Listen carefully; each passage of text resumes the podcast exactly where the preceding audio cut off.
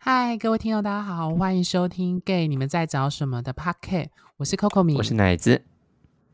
好，今天呢，我们要跟各位听众讨论的主题是关于欲望这档子事。那欲关于欲望这个主题呢，之前我我跟 Charles 还有奶子都有讨论，Charles 说这个主题太抽象了，他暂时 pass 掉。对，那 我是觉得这个主题非常的重要啦，因为其实我们 p a r k 的主轴当然就是关于就是呃圈内的文化，还有亲密关系的经营这件事情。那我们认为，呃，就像我们最初的那几集在谈关于就是爱情的现实面啊，还有谈情说爱前不可不知的人性这几个，那我们觉得欲望这也是一个非常非常重要的主题，它跟情绪。就是之后跟 Charles 会很深入讨论的主题也是一样，都是需要花很多篇幅讨论的。那为什么要谈欲望这件事情呢？因为呃，就像我之前跟奶子一直有讨论到很多，就是我们自己的经验，关于同志身份的时候，我们其实都发现到说，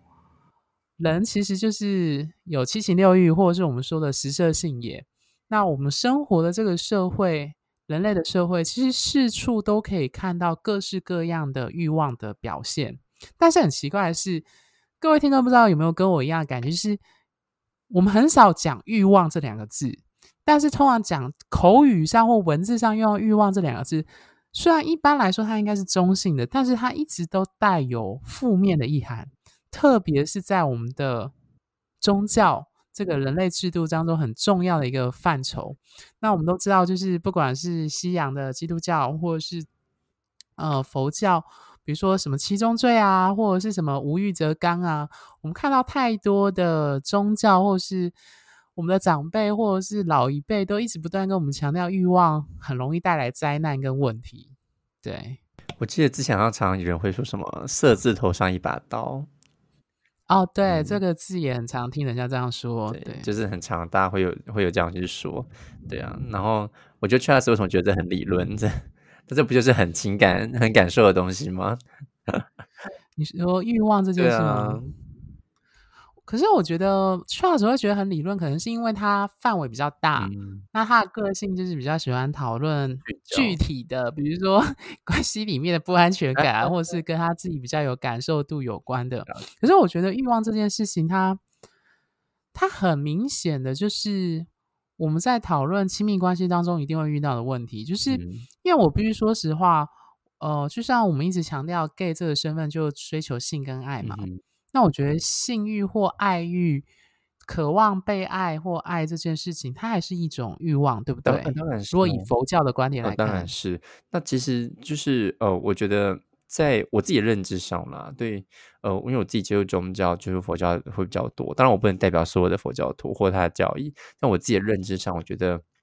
在佛教教的感觉感受中，呃，我觉得他是比较不会去排斥说，呃，有欲望这件事情。他比较重要是去了解欲望这件事。那我在自己在呃在大概国中的时候，那时候我家人，因为我家人是非常虔诚的佛教徒，那他们就在网络上，还是说在那种新闻上，就常常就是媒体就会报道说什么。哦，现在的国中生、高中生、青少年手淫的次数很高，那他可 能会就是这个有可能有些副作用，什么常忘记事情还是怎么样的啊？就他那时候我记得那新闻的篇幅就去报道说现在比例有多少这样子。那我印象深刻就是我妈就去拿一本书给我跟我哥看，那就很郑重的就说问我们说，就问我们两个说你们有没有打手枪？然后我们就想说就跟我哥对视，说奇怪这这件事。这是很奇怪吧，或者说要跟他讲吗？然后我妈就拿一本书给我们说：“你们要好好看这本书。”那那本书的那标题就叫做《节欲主义》，那就是在讲，就是好像是宗教的人然后去写说，就是欲望这件事情要节制啊等等的。但其实我们俩根本就没有去看它，因为觉得它实在太荒唐了。对，那那时候我就觉得说真的是够了。那呃，那时候开始就知道，说我父母或者说我妈对于情欲或是呃情呃欲望这件事情的看法，特别是性欲这件事情的看法是什么？就他是比较保守的。那换个方向讲，一件很有趣的事，就是，但是我父亲的观念又不太一样。就有一次，我妈在也在跟我在应该是我大学还是高中快毕业的时候，我妈又很认真的跟我谈一次自慰这件事情。她讲是自慰咯，然后然后就她讲，她用自慰不是用手淫。我说为什么？我妈突然问我说你会不会自慰啊？我说我说我都这么大了，那我不会自慰，很奇怪吧？然后我妈就会觉得很 shock。然后我妈就那时候在讲的时候，我爸就突然听到，他说啊怎么啦？我妈说没事没事，不干你的事这样子。然后后来我就我就上楼，然后我爸说在洗澡，然后那时候我爸听到我走上楼梯的声音，他就叫住我，我说怎么了？你要跟我说教吗？关于这件事？然后我爸就说了一句话很有趣，他说别担心别担心，爸爸也是过来人哦。我就想说哦哦好哦，但是我没想跟你讨论自慰这件事情，所以我的意思是说，嗯，我觉得在情欲这件事情，在很多人。在面对他的时候，那种感受跟那一种表达，或是那个角度，其实都是不一样的。那呃，我觉得正视他是。比正视他是很很重要的事情，那正视他，你才能了解他，了解他，你才能够去进一步去清楚为什么你会有这个感受或这个感觉。而我觉得这个东西是，嗯，就是一种 nature 的感觉嘛，就是人的本质上，或是你的自己从心底发出来一种渴望，或也许是你身体或你的心里的渴望，那让你今天有这个这个想望、就这个行动或想做这件事情。嗯，OK，我觉得刚刚奶子提到一个蛮重要的点，就是。各位听众要记得，就是我就一直觉得，诚实是面对自身欲望的第一步，也是最重要的一步。因为其实我后来，其实我们长到这么大，其实都意识到，关于情欲，不管是情感或性欲，你会发现，我们的老一辈大部分啦，都还是呈现一种比较保守或不愿意说的状态。那如果说延伸到我们同志圈的状况下，我觉得它又变成另外一个状况，就是。呃，我们其实很难去正视或认真的面对自己渴望这两个东西，嗯，因为就像我跟奶子讨论到，就是我们发现到，比如说。呃，我们就注意到软体上有一些人啊，或者是朋友啊，有些人会跟你说，哦，他对感情不在意啊，或者是他云淡风轻啊，他对情感没有渴望啊，我一感觉说起来很像无欲无求。然后听到他跟谁暧昧，然后他都说没差，反正就是就随缘呐。然后每次要听到这句话，我就想说，嗯，真的吗？可是为什么你还是每天一直都在上软体，而且上软体的频率很高？然后很在意软体上的人说的话。对，我觉得。好啦，我必须觉得我跟 Charles 的立场比较像，就是其实我们会忍不住会想吐槽那一些，就是呃自己说自己不在意，或者说什么呃缺圈内朋友啊，然后实际上他自己的那一句话背后的 hashtag 其实是要找有更进一步可能性的朋友，但是朋友从来不都不是最明显的那一个东西。那我想讲的就是说，其实很多人不太敢。诚实的去面对自己的欲望，因为我觉得不敢诚实面对，比如说用否认、用装作不在乎，或者是说自己不在意，或者说呃说了自己呃可能很清高这样子，我觉得它背后其实是反映了一件事情，就是承认如果我们有欲望这件事情是可能会受伤的，或是有挫折，或者是被别人利用。我我觉得这个除了也就是脆弱这件事，对我觉得觉得你刚刚讲的就除了脆弱啊，然后然后还有受伤这件事，我觉得另外一种好像是我观察到了，有些人会觉得说，如果我承认有欲望，好像就跟你们同流合污。哦，对，有些就我不是是不太懂了，嗯，呃，有啊，我们就有遇过有一些人，就是他对于别人讨论性或者是某一些东西，他们会很抗拒。包含圈内也还是会有哦，就是说我说不出来那种感觉。就是我举我举个例子，我以前有一个高中同学也是圈内，他有次跟我聊的时候，他就说：“哦，他很，他就问我说，对于同志游行的看法，我就说很 OK 啊，就怎样游行这样不是很 OK？” 他就说他觉得游行啊，都只会让就是。这已经是月经文，就是就会让外界的主流社会觉得你们同性恋呀，都是喜欢多批呀，然后用药啊，然后就是喜欢裸上身啊，这样不穿衣服的游行这样。对，然后就说你们都是，就是你们就是你们这样做，所以才会让主流，就让异性恋社会觉得男同志都是这个样子。然后你就听到他讲一讲，然后后来讲的，我们后来私下聊什么欲望的时候，他又很很直接的表明说，哦，比如说就看什么。呃 OnlyFans 啊，或者是看 人家自拍照的东西，我就心里想，你不觉得这很他在看那些东西是不是？对 你懂我的意思吗？就是他一方面在批评说，你去游行的时候做这些行为嗯是会让你让同志族群会有污名嗯的，可是私底下你的情欲跟性欲的展现，就是喜欢。像我那个朋友，他就喜欢大屌，然后就是喜欢 收集或看这类照片，我就觉得，但他就不能接受大家在外面裸体就是游行，或者是裸上接受大家公开的表示同志的情欲这件事情。嗯但他自己却那对，么情欲。就是对，就是私底下他就会喜欢看，或者是跟我说什么呃某某谁有去拍什么的这样子。嗯我真的觉得，那因为我那时候印象很深，他还说什么就是游行就是为了要多批啊，办多批派对。那我就心里想说有吗？我参加过那么多次游行，都还没有还没有参加过这种聚会。告诉我哪一间有啦，？我们顶多去三温暖而已。啊 Anyway，可是可是我觉得哦，我们三温暖之后跟奶子在深入对讨论。可是我觉得这真的很，我我不能理解，这很就是我觉得很言行不一的行为。我我其实我我不能理解，但是我有遇到一样的状况，就是我之前有一段关系，然后嗯。我们也是在三温暖认识的，然后他就是就是跟我就是就他也蛮情欲的哦，就是一天就要，例如说我们见面啊，因为我们都是住外面旅馆，然后就要就是要很多次这样，可是我觉得他那个很多次到最后他已经没有东西可以出来了，那。呃，那后来其实我们在相处过程中，他就是他就问我一些事情，我们会聊天嘛，然后就聊到说，哦，我们我是在我是有在一些摄影组织这样子，然后就说，他说你会参加游行吗？我说我会，他说他不会，我说怎么说？他说拜托我游行大家都都拖就拖来拖去的，你不觉得应该要穿好衣服，然后把诉求讲好吗？而不是在那边脱这些衣服，然后这边混淆视听，然后让大家觉得你很淫乱，这样他也是讲一样的话，然后。Oh 对，my god！是这样的话，那就跟他就是就是有点站了很久。总之，呃，我们也要去，我们要现在我们要澄清什么？只是我觉得说这件事情，同志族群在游行的时候上街做这样子的举动，只要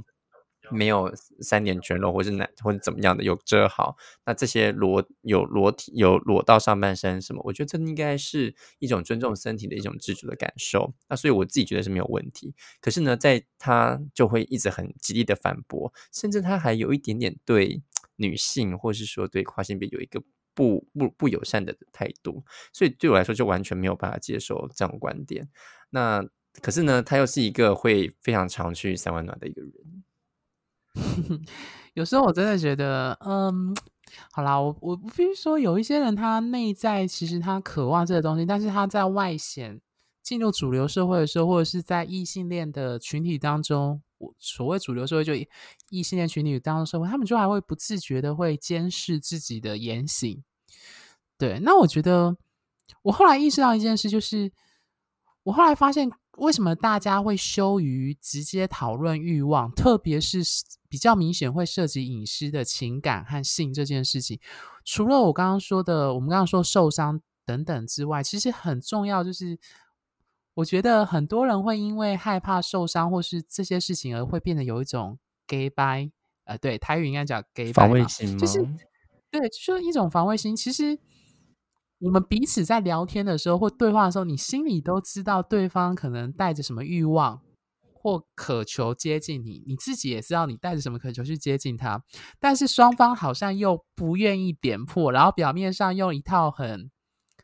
很官方的说辞互动，我不知道奶子有没有体会过这种感觉，就是双方心底下都知道彼此心里面在想什么，但是嘴巴上说的却不是一回事。就是一种你来我往间谍战的感觉，是吗？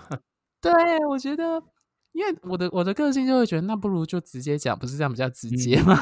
我我觉得回到你刚刚说的那个，就是有一种有一种脆弱或担忧啊，我觉得这个是呃蛮常呃有些人其实会常会这个样子，可是我觉得那个自觉会蛮重要的。不要讲他们，我觉得我们自嗯己偶尔在生活中，你说要完全的出柜，我觉得是有一点对我来说有点困难了、那呃，这嗯过程中其实有些时候，嗯，可能在工作场合或是什么场合，突然有，可能那场合我并没有很想要出轨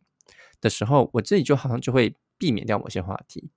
那这个时候我好像嗯。是会有点担心，是不是呃，是不是我自己认认同的不够深，呃，或者说在这个场合我有必要做这个举动吗？就我觉得那个担心跟害怕还是在的，只是我自己会去嗯。意识到说，哦，我今天这个场合，我是我自己希望我可以呈现是什么角色，或者我跟这个场合的人际关系的互动连接是如何，我要敞开我心房到多少。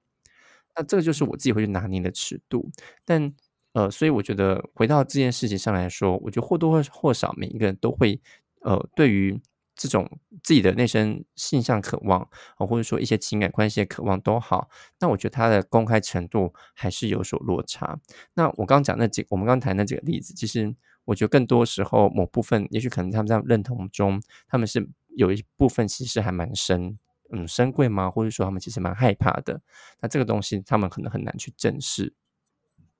嗯，然后我因为我我们刚刚其实讨论的是关于认同这件事，那如果我们拉回来谈亲密关系、性跟爱这件事情的时候，已经不涉及就是关于身份认同或是社会议题的同志身份的政治场域的一些讨论的话，关于性跟爱这件事情，我发现圈内哦，我想引用一个我很喜欢的一部电影叫《红雀》，它是讲间谍的主题的一个电影。然后它里面有一句话我非常喜欢，他说：“每个人内心深处都有尚未满足的欲望，然后找到它并满足它，那个人就会为你所用。”所以我觉得，为什么人们会害怕表现自己的欲望，是因为某方面来说，你害怕被别人利用。我觉得这非常的贴切的可以适用在性跟爱，因为在亲密关系或暧昧的时候，我们其实会面对的一个问题就是，我们其实有一些人，包括我自己，或者是我发现到大家，其实有时候我们会很害怕表达对对方的喜欢或爱，因为我们可能害怕被拒绝。我相信有一部分的听众应该有这样的担忧。那嗯。性也是一样，因为很明显就是大家都有想要约炮或者是性的需求，那如果要面对被拒绝，或是甚至说你可能被对方勾住了，我们嗯。说的晕船，我觉得都曾经有类似这样子的受伤或受挫的感受。嗯哼。对，那我觉得这就会导致说，有一些人或许就因此对欲望会成一个否定的态度。嗯，因为中间可能会有说他可。能对，比如说他可能就对爱情没有期待，嗯。或者说他说自己不期待爱情，或者说，哦，他没有想谈恋爱这样子。嗯哼。对。哎呀。不过我我觉得在这中间说，呃，就是你刚刚回到就是性性这件事情上会为所利利用，呃，我不知道有没有有些例子，身上有些例子说，哦，就是这样这样子，然后有有曾经被利用过嘛，或者说有这个因为这样子而产生的，但而害怕再再进去就是亲密关系，或是说再去表现性这件事情。诶，你我记得你不是有提过，有朋友是用性来交换物质上的东西啊，吗？对啊，是没错。那我 哦，哎，可是我觉得这就很有趣，因为其实欲望就像我刚刚说啊，其实有时候我们就是有一种就像我们另外一个伙伴小叶说，就是一个愿打一个愿挨，或者嗯。是一种交换的关系。对。像之前我就有听过有朋友是 就是借由写英文摘要，啊。然后借由分享这样的性跟身体来做那个回馈这样。就是用身体教英文回回馈嘛，对。对。Anyway，所以我觉得，当然这是一个双方你情我愿的啦，那当然事后会不会产生什么争执，那是另一回事。可是我觉得性不管是约炮或者是在圈内的性的这样的互动当中，一定它终究是一个欲望，所以它其实背后还是隐藏着我们自己某一方面的脆弱面，或是我们担忧在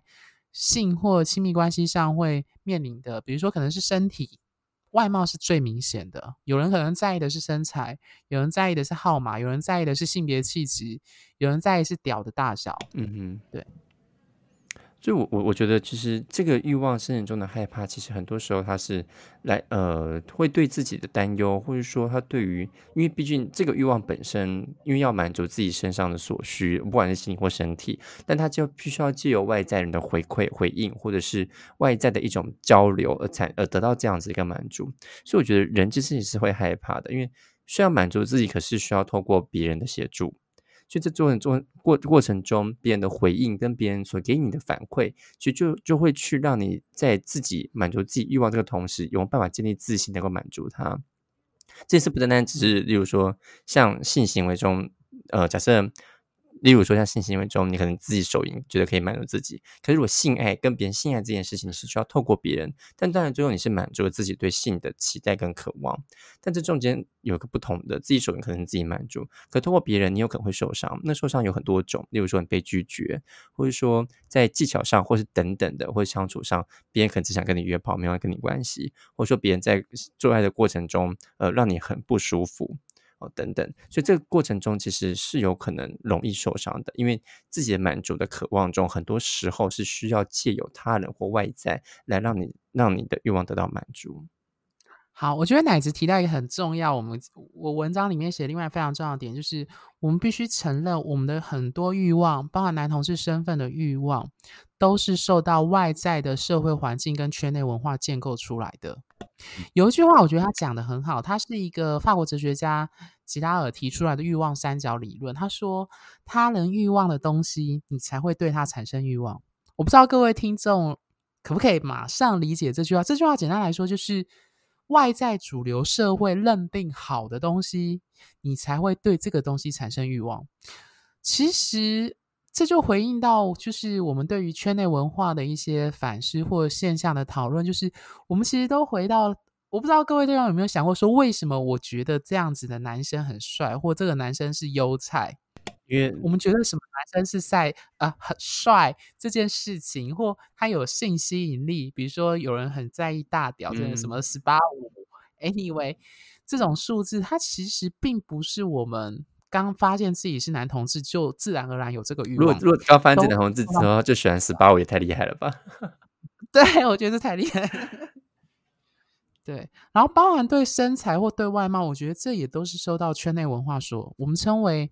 呃，社会学称为社会建构论，就是我们这些喜好跟爱好，它其实都是受到外在的社会环境。那当然，男同志就是受到我们说的圈内文化所影响。嗯，对。那乃只有想到什么最具体的例子？嗯，我就是被圈内文化。你自己来说的话，应该是就是嗯。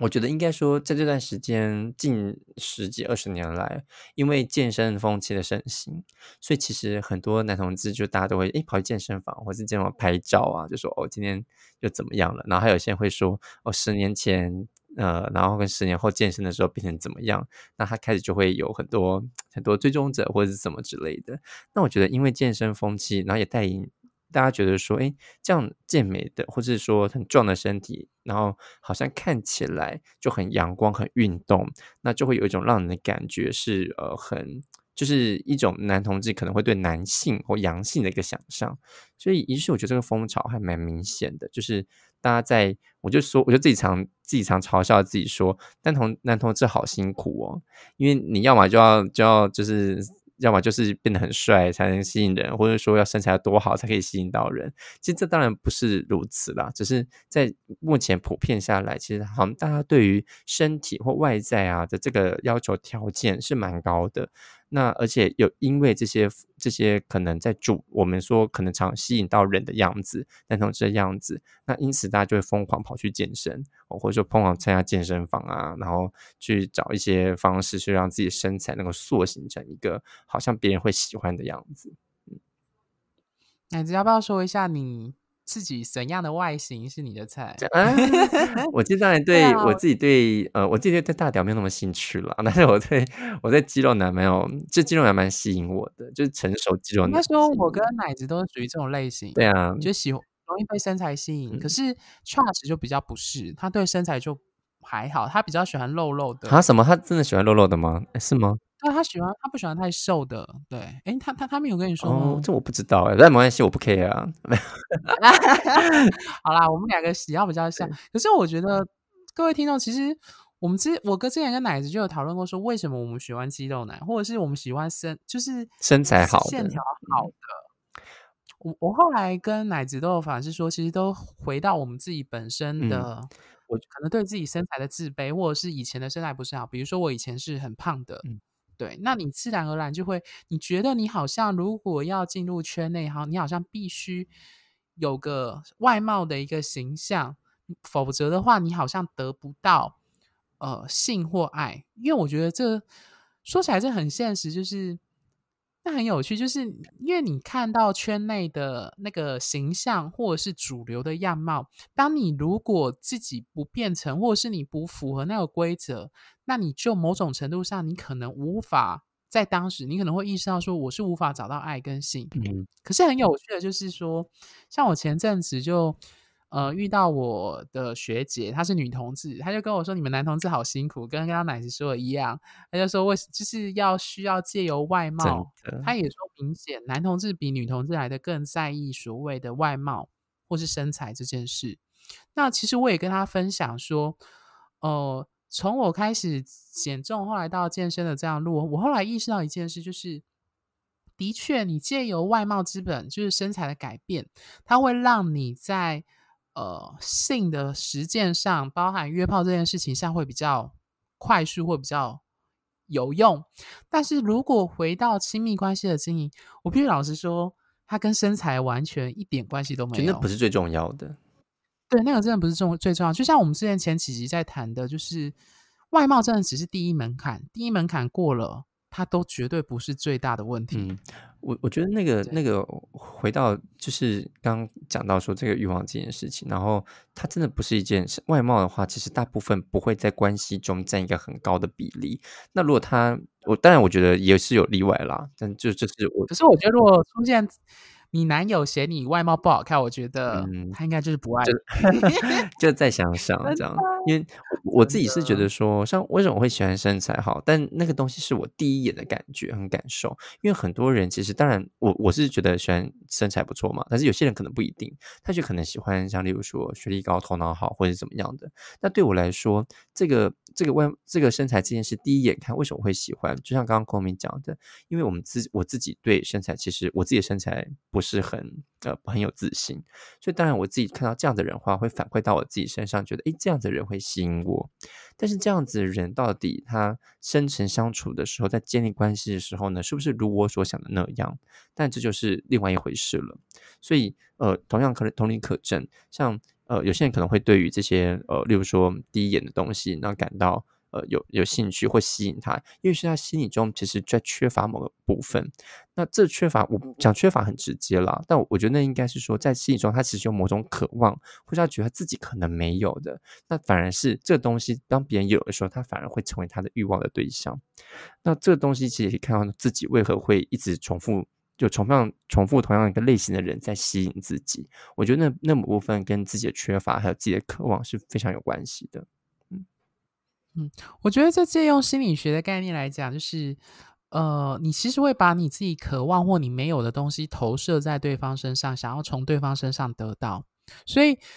我后来意识到一件事，就是呃，有一些人他们其实追求亲密关系，或者是我们说的挑菜这件事情，它背后其实反映的是。除了我们之前讲的，就是呃，你身旁的站的人决定你有什么样价值之外，它其实最终也是反映了你自己欲望当中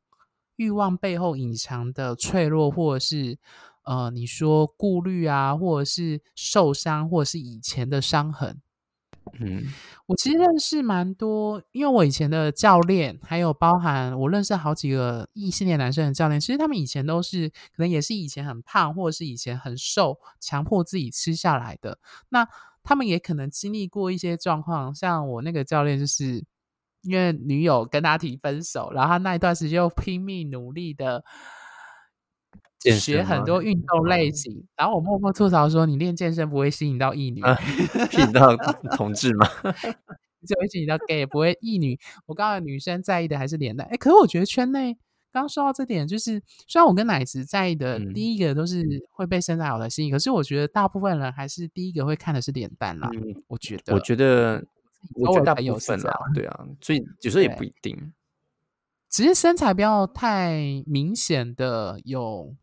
太瘦或太嗯胖。对对对对对对。然后这是比较是题题外外话。像 Charles 就喜 欢圆圆的、肉肉的，不是吗？这不一样。他也不知道圆圆，他只是喜欢有一点点，哦他只喜欢有一点肉，他不喜欢太瘦的。嗯了解。我我我觉得这其实真的就是每一个人对欲望的那种感受跟诠释都不同。那当然，这很连接到自己本身的呃，本身没有自信，或者说本身自己的匮乏或等等是有关系的。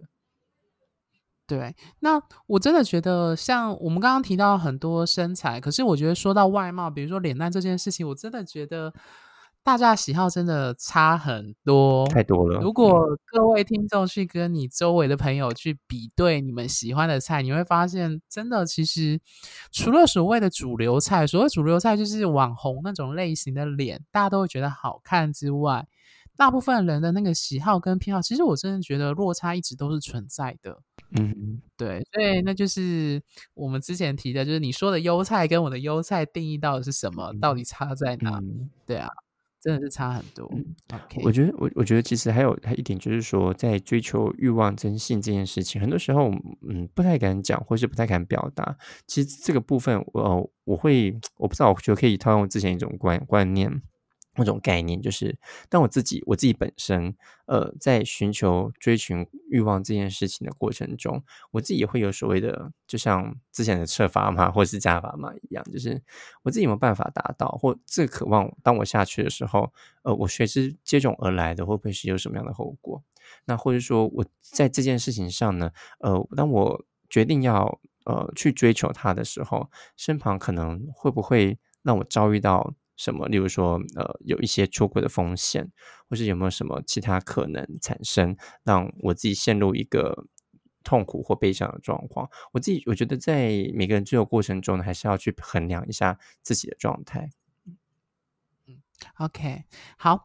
最后，我想做一个小小的结论，就是，呃，因为我们下一集也是谈欲望，我们我跟奶子有决定要讨论关于就是如何面对欲望，还有。其他的关于我们自己本身的一些经验，但是我最后想要跟各位听众强调的就是，我一直觉得欲望应该是一个中性的词。